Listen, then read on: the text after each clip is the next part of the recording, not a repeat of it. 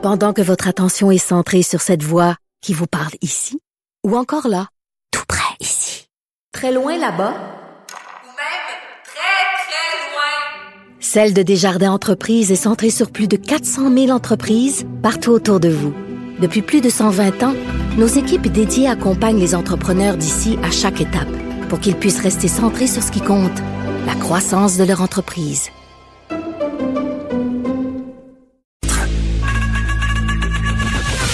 Geneviève Peterson. Une animatrice pas comme les autres. Cube Radio. Guillaume Lavoie est avec nous. Guillaume, salut. Bonjour Geneviève. Bon, euh, on va se parler de Vladimir euh, Poutine et de Joe Biden. Joe Biden qui a qualifié euh, Poutine de tueur. Est-ce qu'il l'a vraiment dit? Il l'a vraiment dit, puis c'est, c'est normal de trouver ça surprenant. Avec des mots, là, pas détournés. Là. Non, non, quand j'ai entendu ça hier, mon premier réflexe a été la personne qui me disait ça. Je disais, je trompe, je parle du président Trump. C'est correct. Moi-même, encore hier, je me trompais de nom. Puis non, c'est, Biden qui l'a dit.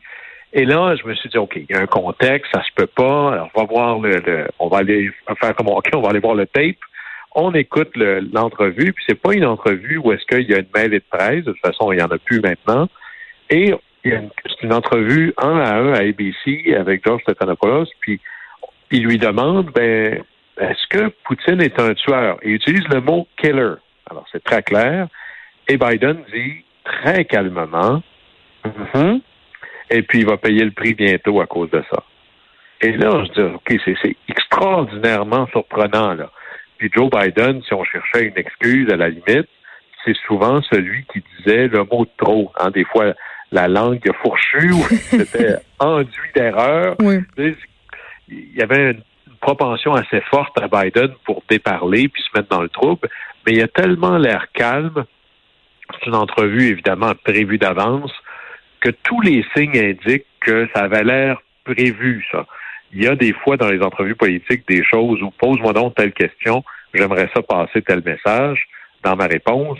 Et on ne l'a pas vu rétro-pédaler après, ni personne de son entourage qui me laisse penser que c'était clairement calculé, prévu, hmm. arrangé. Ouais, mais Et là, ça en dit beaucoup. Oui, puis en même temps, c'est une vérité de la palisse là, que de dire ça. Je veux dire, euh, je peux, je peux bien croire qu'on qu'on le dit toujours de façon détournée ou qu'on qu'on en jase à mots couverts, mais c'est quand même un ancien agent du KGB, Vladimir Poutine. Oui, d'ailleurs, euh, euh, c'est John McCain qui avait dû regarder dans ses yeux, puis j'ai vu les lettres KGB. Euh, il y a, normalement, si Trump avait dit quelque chose comme ça, on mettrait ça dans la pile de bon, une autre affaire, puis on passe à autre chose. Là, on est dans la théorie de l'acteur rationnel. Biden, c'est pas exactement un nouveau, d'abord, dans la vie en général, mais il a été huit ans vice-président, il a rencontré mm. Poutine plusieurs fois, et avant, quand il était sénateur, il était sur le comité des relations étrangères. Alors, on pourrait penser qu'il connaît ça un peu. Mais à date, on pourrait mettre ça dans la pile de c'est plus qu'une erreur, c'est quasiment une faute. Ah, pour vrai? Ben oui, parce que ça pourrait euh, faire que les relations internationales se détériorent encore plus. Ben, déjà que ça allait pas exactement bien, mais à la limite, euh, c'est correct de pas s'entendre. Des fois, on a des arguments profondément divergents, mais c'est rien comparé à lorsqu'on était au summum de la guerre froide.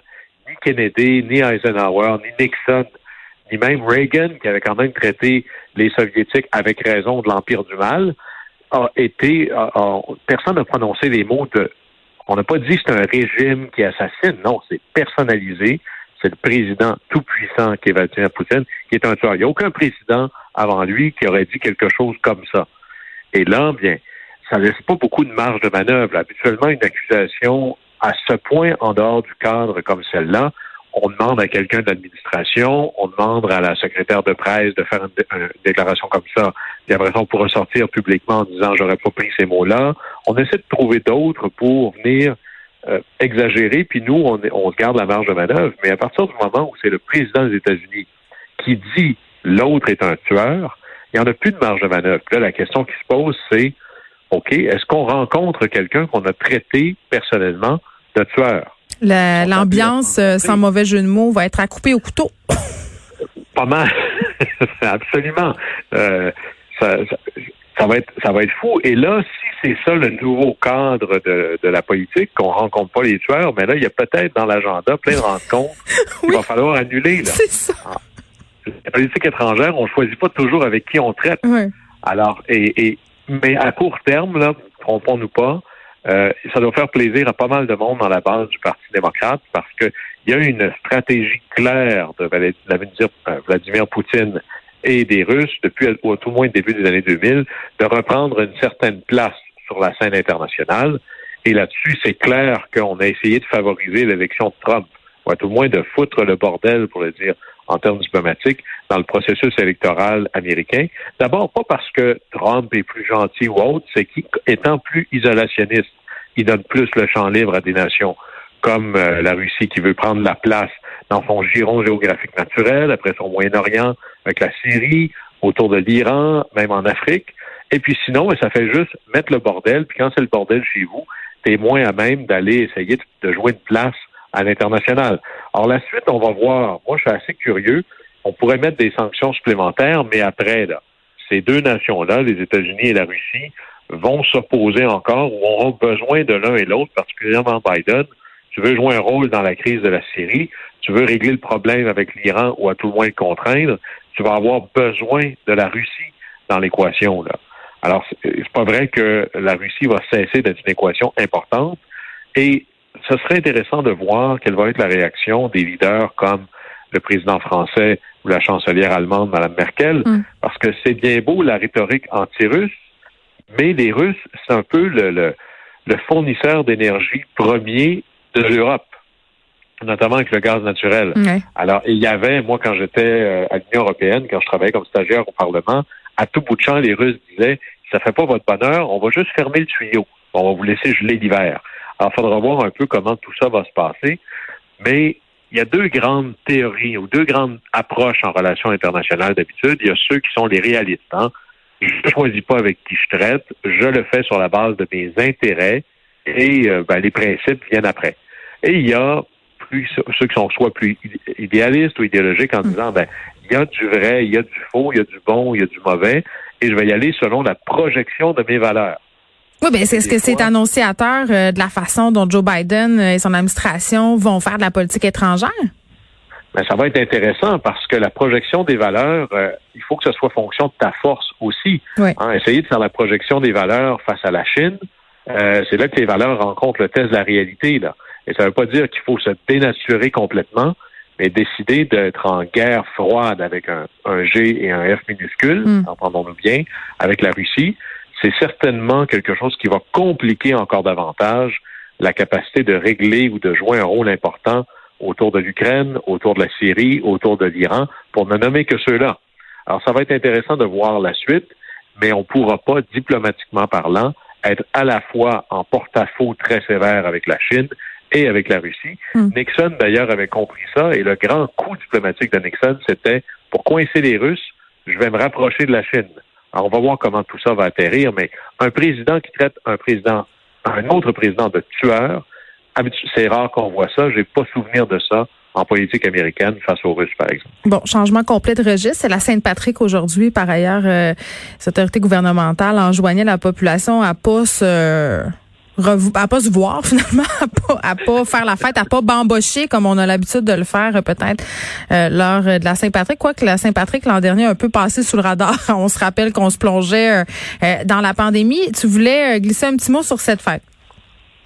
Oui, ce qui est intéressant, en fait, c'est un prétexte. Hein. C'est sûr que la Saint-Patrick, tout le monde se cherche du sang irlandais. Oui. C'est super. C'est d'ailleurs c'est un de, de soft diplomatie de projection de, la réputation extraordinaire. Mais ce qui aide, c'est la diaspora irlandaise. Et un des Irlandais les plus connus, c'est Joe Biden. Ben un retour d'un Irlandais, même si presque la moitié des présidents américains pouvaient dire qu'il y avait du sang irlandais, il y en a qui c'est plus proche que d'autres. Hein, on se souvient de Reagan, qui est le dernier Irlandais là, très fort qui était à la Maison-Blanche, avait chanté une chanson irlandaise avec le premier ministre Mulroney, un autre Irlandais, et d'ailleurs on avait appelé le sommet de Québec le sommet du Shamrock, c'est-à-dire le sommet irlandais, avec ces deux vieux Irlandais qui étaient chacun chef d'État. Mais Biden n'est pas seulement irlandais, il est catholique. Mais c'est la majorité des Irlandais. Oui, mais c'est pas le. Euh, puis là, c'est loin, là, mais est-ce que c'est le premier président catholique ou le deuxième? Il n'y en a pas eu beaucoup. C'est le deuxième. il n'y en a eu que deux. L'autre étant Kennedy. Et là, ça permet d'ouvrir une fenêtre assez extraordinaire sur l'histoire et la place et la perception des catholiques dans l'histoire américaine Parce que les États-Unis, au départ, sont fondés par, avant même que ce soit le pays des États-Unis, avant même la guerre d'indépendance, c'est un oasis, un refuge pour fuir la persécution religieuse. Soit parce qu'on vous dit comment il faut faire votre religion, soit vous n'avez pas la bonne religion et on va essayer de vous squeezer, de, de vous discriminer. Alors on, on s'en va aux États-Unis pour repartir en neuf, pour se libérer de l'oppression qu'on vit parce qu'on a les croyances religieuses qui sont les nôtres. Et aux États-Unis, on va se retrouver avec deux phénomènes assez extraordinaires, à la fois des gens qui sont animés d'une foi très, très forte, et même encore aujourd'hui, 30 des Américains vont à la messe, à l'église, dans une synagogue ou une mosquée, au moins une fois par semaine ou une fois par deux semaines, ce qui est extraordinairement élevé. C'est sans commune mesure avec un pays avec un niveau de développement comme ça. Alors c'est très, très, très pratiquant, on peut le dire comme ça. Mais en même temps que ce soit très pratiquant, même au tout début de l'expérience américaine, il y a une diversité de foi et de manière de pratiquer sa foi extraordinaire. Et dès le début, on comprend que si les États-Unis sont pour tenir, il faut éviter ce qui a été le piège des nations européennes pendant longtemps, c'est-à-dire d'avoir une religion d'État ou une religion hmm. dominante. Et les pères fondateurs vont établir l'architecture politique et constitutionnelle américaine pour à la fois protéger absolument la liberté religieuse de tout un chacun, incluant celle de n'avoir aucune croyance, et aussi d'éviter d'interdire toute loi qui viendrait établir une religion d'État ou importante. Et ça, ça va être la base. Et depuis le début, on a toutes les religions qui sont donc égales entre elles, puisque c'est la neutralité absolue de l'État. Toutes égales entre elles, mais avec une un peu moins égale que les autres, et c'est les catholiques. C'est les catholiques parce qu'à eux, on reproche, même chose que ce qu'on leur reprochait beaucoup en Europe, c'est d'avoir une double loyauté. Ils sont fidèles à la Constitution, c'est des bons Américains, mais ils sont aussi fidèles à Rome. Et le Vatican, c'est un État. Et le pape, c'est un chef d'État. Alors, on soupçonne les catholiques d'avoir cette double légitimité, donc d'être de ne pas être de vrais citoyens loyaux face à l'État. Mais au départ, bien que ça énerve sur le principe, pas trop stressant les catholiques parce qu'ils sont à peu près entre 1 et 2% de la population. Hein. Comme Bernard Landry dirait, des minimis non lex, on s'occupe pas des choses triviales. 1-2 mm. c'est pas grave. Mais à partir des années 1820, pendant à peu près les 100 ans qui vont suivre, donc tout le, 19e siècle, il y a, des, il y a des vagues successives massives d'immigration qui arrivent aux États-Unis.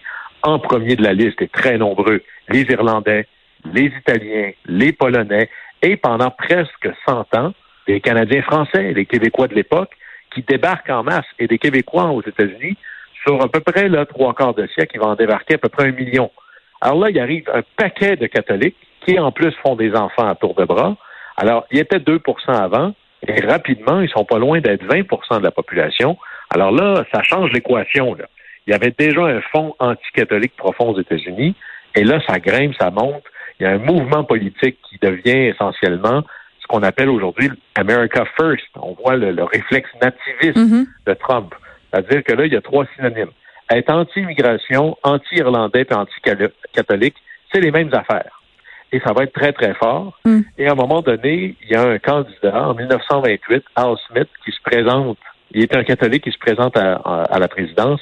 Il se fait pas mal laver entre autres parce que le Ku Klux Klan fait campagne contre lui, on ne pourrait pas avoir un président américain qui prenne ses ordres de Rome. Il faudra entendre encore 1960. Puis là, c'est Kennedy qui se présente. Juste pour vous donner une idée de combien c'est difficile ou c'est un handicap politique d'être catholique à l'époque, presque un quart des Américains jurent qu'ils voteront jamais pour un catholique même si c'était le candidat de leur parti. Non, c'est fou là. Euh, mais puis en même temps, euh, Guillaume, on va conclure là-dessus. Euh, Aujourd'hui, tu sais, même si on a essayé euh, de séparer beaucoup l'État et la religion aux États-Unis, ça demeure difficile. Il y a des chiffres qui sont particulièrement parlants. bon, 30% des Américains qui voteraient pas pour un musulman, mais 40% ne voteraient pas pour un athée.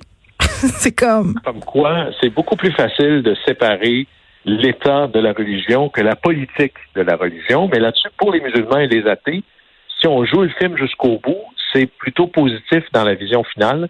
Parce que les catholiques qui avant étaient vus comme persona non grata, ben aujourd'hui, ils sont le quart de la population.